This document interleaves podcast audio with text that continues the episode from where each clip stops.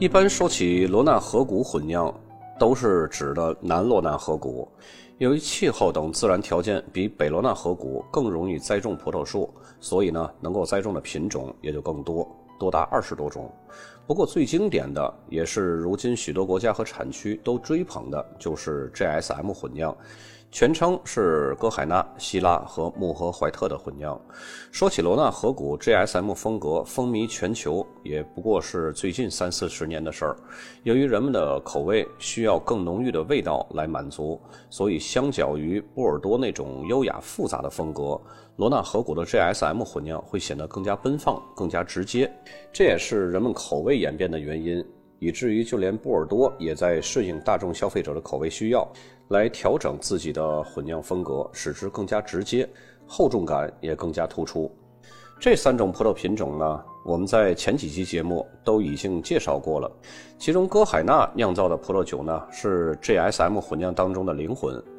没有完美成熟的歌海纳，就无法酿造出一款高品质的 GSM 混酿葡萄酒，就好像麻辣烫里边只有麻辣没有烫。同时呢，它也是这三个品种当中呢酒体最轻的，果香也是最浓郁的，经常会散发着丰富的黑醋栗和香料的气息，以及灌木丛甚至是胡椒的气息。最重要的是它与生俱来的多汁感。在南罗纳河谷，歌海纳的混酿比例是最高的。尽管呢用它酿造的葡萄酒颜色会比较浅，但是它的含糖量是非常高的，从而呢会形成比较高的酒精含量。因此呢，也能延长 GSM 混酿葡萄酒的回味。希拉在 GSM 混酿当中，通常使用量是第二位的。通常呢，它能给 GSM 混酿葡萄酒增加酒的结构、酸度和香气，带来更深的颜色和更加浓郁的黑色水果风味，包括蓝莓、李子，甚至是黑橄榄这些个气味。同时呢，它还可以营造出罗纳河谷葡萄酒最明显的风味——矿物质的咸味儿。并且这种咸味儿呢，还可以提高自身所具有的单宁和酸性物质的比例。因为从味道化合的角度上看啊，咸味儿是可以增加单宁的收敛感，还可以提高酸度的特征。那么在 GSM 混酿当中，使用比例最小的呢，就是莫赫怀特，因为它颜色非常深浓，跟希拉相似。但是它的回味却比希拉更悠长，因此呢，人们往往是用它来补充 GSM 混酿葡萄酒的回味。同时呢，莫赫怀特还可以带来饱满的酒体结构、骨架，并且还可以赋予葡萄酒黑色水果味儿、黑胡椒味儿，有时呢，甚至还会有焦油味儿。这种焦油味儿呢，会在更长、更浓郁的余味中形成层次。GSM 混酿当中，这三者是各司其职的，可以搭配的非常平衡。因为歌海纳葡萄容易过熟，糖分也非常高，很容易就导致葡萄酒酸度不足，而且呢还会出现酒精过高的问题，很难形成这种清新均衡、精致细巧的风格。而希拉和穆赫怀特的加入呢，就可以弥补上这个歌海纳它自身的缺陷。希拉虽然单品葡萄酒就已经很优秀了，但是混酿以后呢，可以拥有单品葡萄酒没有的那种风味和特性。至于穆赫怀特呢，在有的地方啊，还有严重的重产量而不重品质的这种问题，因此用来混酿呢，可以很好的弥补它自身的不足。这三个葡萄品种，它们通常的比例是六比三比一，或者是七比二比一。当然，具体的精确比例呢，也要看年份的不同、葡萄的成熟度以及各个酒庄酿酒师他们所要呈现的特点，进而呢相应进行调整。全世界 GSM 混酿流行度比较高的呢，主要是在法国、澳洲还有美国的加州。咱们来逐一了解一下。首先呢，就是它的原始地——法国的南罗纳河谷。在这里，几乎所有重要的葡萄酒都是这种混酿的类型。通常呢，歌海纳占据的比例是最大的，其次是希拉。罗纳河谷的各个特级村虽然都会出品 GSM 混酿，但是每个特级村的风格却各有不同。其中最出名的呢，就是要数教皇新堡、吉贡达斯和瓦盖拉斯这三个特级村。这里的 GSM 混酿要比其他几个特级村的混酿复杂度和层次感更丰富，堪称是世界的 GSM 混酿的标杆产区。当然了，罗纳河谷的品种是非常繁多的，也会添加一些其他品种，比如说神索啊、加里酿之类的。但是法律法规规定的最主要的品种就是这三种品种，其他的品种呢，只能作为辅助的佐料在发挥着作用。在以希拉为天下的澳洲葡萄酒当中呢，GSM 混酿也是非常常见的。在南澳，GSM 混酿就是一种非常受欢迎的葡萄酒。不过呢，和罗纳河谷以歌海纳为主要混酿品种不同，在澳洲呢，希拉的比例经常是最多的。因此呢，这里的 GSM 混酿按照比例也可以称它为 SGM 混酿。这样的比例呢，会使得希拉的黑色水果味更浓郁，香气会更饱满。整体的酒所呈现的风格呢，它会以澳大利亚新世界的这种风格直接奔放为突出的代表。而不具备罗纳河谷那种深度和复杂度。此外呢，澳洲酒上面的希拉是希拉子，而不是希拉。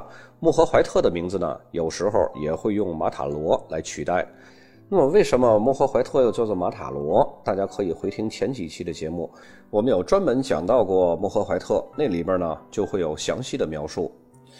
在美国的加州也有罗纳河谷式的混酿葡萄酒。当 GSM 这种混酿风格在全球风靡的时候呢，美国加州的本地人甚至成立了一个罗纳河葡萄酒保护协会，目的呢就是要扩大和保护歌海纳、希拉和穆赫怀特的种植量以及葡萄酒的品质。当地呢有的酒庄甚至会从教皇新堡产区直接进口葡萄树，因而呢酿出的 GSM 混酿葡萄酒在美国是广受好评。而在靠北部的华盛顿州呢，由于气候比较凉爽，因而这里产的 GSM 混酿葡萄酒往往会比加州有着更高的酸度。另外呢，我们还要隆重的介绍一下，就是传说中的教皇新堡这十三种葡萄混酿。本来啊，我是想把教皇新堡单独拿出来一期的。因为它和传统意义上的典型的 GSM 混酿还是有所区别的，但是后来又一想呢，因为教皇新堡如果单独拿出来一期，它的内容量不够多，有点像给节目凑这个节目期数似的。同时呢，它也是脱胎于罗纳河谷的这个 GSM 混酿，所以呢就并到罗纳河谷 GSM 混酿的这一期了。说到教皇新堡这十三种葡萄品种混酿啊，可以说是混酿界的巅峰了。教皇新堡呢，它本是罗纳河谷的一个特级村，同时呢，也是首屈一指的特级村。这里呢，可以使用最多十三个法定葡萄品种进行混酿。这些品种呢，分别是歌海纳、穆赫怀特、希拉这老三样。同时呢，还会有古诺瓦茨、神索、卡瓦瑞斯、黑特雷、密斯卡丹、克莱雷、皮格普勒、比卡丹、布布兰克和湖山。但也不是这里所有的酒庄都用这么多的品种，他们会根据自己酒庄的传统和特色，选择性的添加或者是减少某些个葡萄品种。当然，最多的呢还是要以 GSM 混酿为主的。即使就是使用十三个品种来酿造，他们也是根据葡萄品种的重要性。来按比例调配，以增加葡萄酒的复杂度。一般来说啊，酒款中的穆赫怀特和歌海纳会各占百分之三十，希拉和古诺瓦茨各占百分之十，或者呢是希拉和歌海纳各占百分之三十，穆赫怀特和古诺瓦茨各占百分之十。反正这两套呢是主要配比，剩下其余的九种品种呢，它们所占的总共比例是百分之二十。这些不同的葡萄品种，从颜色、结构、香气、新鲜度、持久度等这些个方方面面，会带给葡萄酒不同的特点。其中，歌海纳可谓是教皇新堡里边的地主了。还有同样是以花果香奔放而酒体更轻的神索，通常呢是在混酿葡萄酒当中增加颜色和圆润的口感。穆赫怀特、希拉、密斯卡丹还有瓦卡瑞斯，则为葡萄酒增加单宁、结构感、陈年潜力和颜色。古顿瓦茨和匹格普勒是使葡萄酒的酒体更加饱满，口感呢更加清新，补充丰富的果香。教皇新堡的葡萄酒通常是复杂度非常高的，而且呢是比较贵的。它为什么这么贵呢？就是因为它主要贵在工序方面。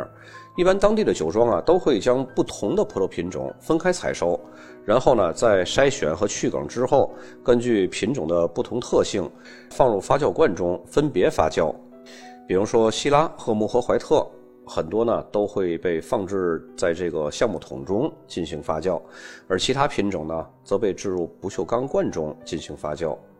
等到酒精发酵和苹果酸乳酸发酵都完成之后呢，酒庄再将不同的葡萄品种进行混合，再放入橡木桶中进行陈酿。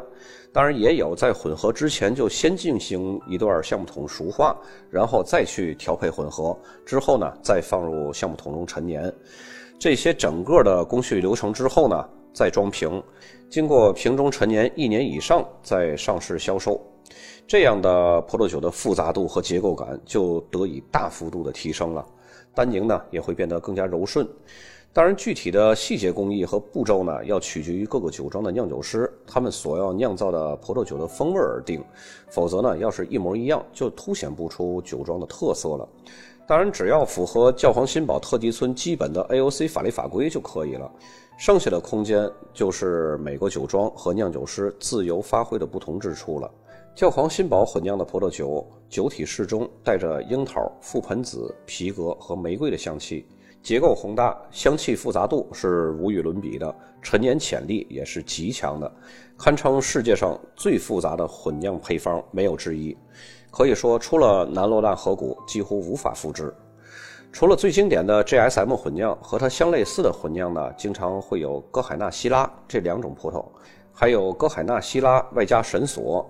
以及歌海纳、西拉、穆赫怀特，再加一点神索，这些个不同的混酿葡萄酒，不同产区和生产商呢，在混酿的品种以及比例的选择上，都是相对来说比较自由的，只要符合当地的法律法规规定的最低使用量就可以了。